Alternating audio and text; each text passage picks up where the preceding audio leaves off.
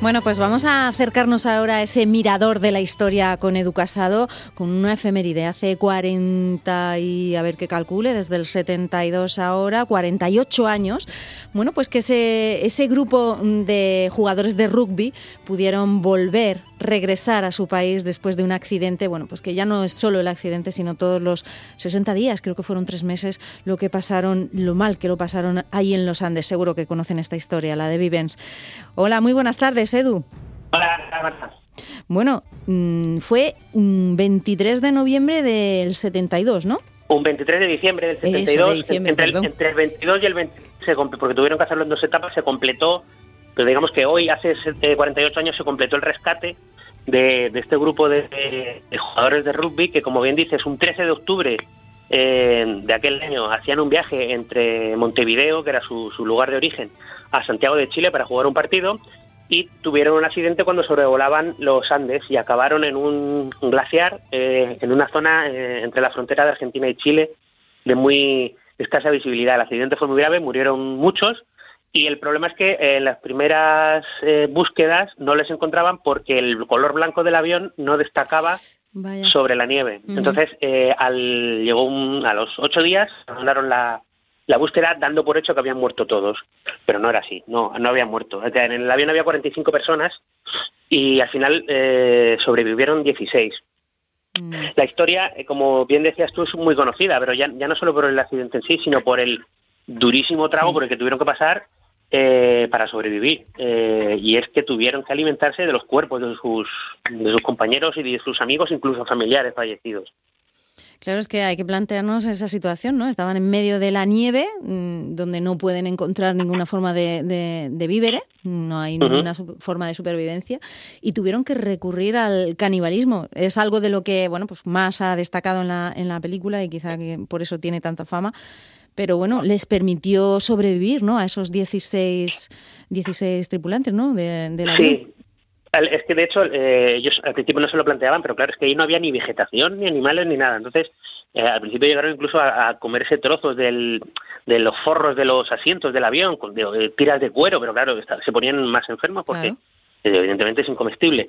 Tal que al final algunos de los moribundos plantearon el tema. Es decir, oye, si, si mm, cuando llegue el momento no. Antes de morir les dieron esa, esa sí, posibilidad, ¿no? Hubo una especie de acuerdo, porque claro, eso, eso enseguida, esa idea enseguida surgió. Y al final eh, fue Roberto Canesa, uno de los más famosos, que luego ha estado durante mucho tiempo eh, haciendo eh, conferencias y tal sobre el tema, pues que se decidió. Los pusieron de tal manera que no se les reconocía yo, sé que esto es a lo mejor un poco, poco duro para hablarlo aquí en la radio, claro, pero, pero... los cuerpos los pusieron así un poco para que no se reconociera y fueron cortando tiritas eh, con, con lo, ayudándose de los cristales del, del avión y, a base de eso sobrevivieron. Ellos eh, eh, eran alumnos de un colegio católico, del Colegio Estela Maris de Montevideo, y al final uno de los apoyos que tuvieron, o de justificación, hemos dicho, que tuvieron, fue mm, hacer una equiparación con la Eucaristía católica. Ajá Claro. Y, y, el, y, el, hecho mismo del canibalismo. Cuando llegaron, cuando nos rescataron, eh, no luego dijeron, no, bueno, teníamos algo de queso por allí, mm, comimos alguna planta, pero claro, eso al final no, se, sostenía. Así se lo confesaron a un sacerdote y el sacerdote dijo, no os preocupéis, es decir, esto es una situación extrema. Y aunque, claro, al principio la reacción de la, de la opinión pública fue un poco negativa, al final eh, cayó por peso tan extrema, pues tienes que recurrir a la supervivencia. Edu, sí que puede ser que plantee ese conflicto ético, no sé, pero realmente creo que es una situación extrema y, bueno, pues yo creo que, a ver, eh, no me puedo poner en su lugar, pero creo que hubiera hecho lo mismo. Claro, de, hecho, fíjate que aún con eso, hubo, eh, se perdieron, por ejemplo, eh, tanto Nando Parrado y Roberto Canesa, que fueron los primeros que, que al final se decidieron por explorar y al final fueron los que encontraron ayuda, habían perdido el 50% de su peso. Es decir, estaban en 44 kilos. Eran jugadores de rugby, o sea, que pesaban 80 y pico kilos y en tres meses perdieron la mitad de su peso. O sea, quedaban al borde de la inhibición. Incluso algunos de los que comieron carne mm, eran tan mm, poco o tan reacios a hacerlo que al final acabaron muriendo porque no comían lo suficiente. Ya, ya. La verdad es que, bueno, pues además de eso, de, pues tenían, o sea, no podían comer bien y eh, las condiciones eran extremas, condiciones climatológicas. Aún así, dos de ellos, uno de los que nos decías, o tres, salieron a buscar ayuda, ¿no? Y fue eh, por eso, gracias a eso, les encontraron. Porque sabes lo que pasó, que al, poco de pudieron poner un momento la radio del avión y una cosa muy dura es que escucharon en la radio cómo abandonaban las tareas de búsqueda. Entonces, eh, imagínate el golpe psicológico que es decir, ostras, estamos aquí rodeados de, compañeros muertos en mitad de la nada y estamos escuchando que no nos van a... Entonces, claro, eh, ellos les, ellos les hizo pues... Claro, tener que actuar, ¿no?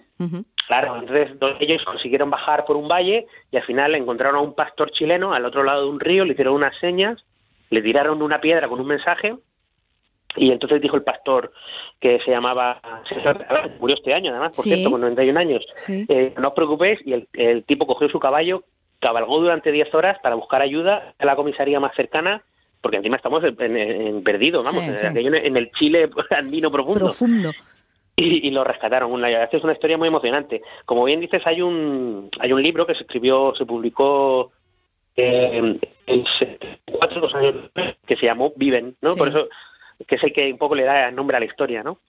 Y fue un éxito arrollador. El libro yo lo he leído y es, es, impresionante. Y en el 93 hizo una peli con, en base al libro. Yo, yo he visto también la peli y la verdad que sí que, genera ese conflicto, pero, pero bueno, se entiende.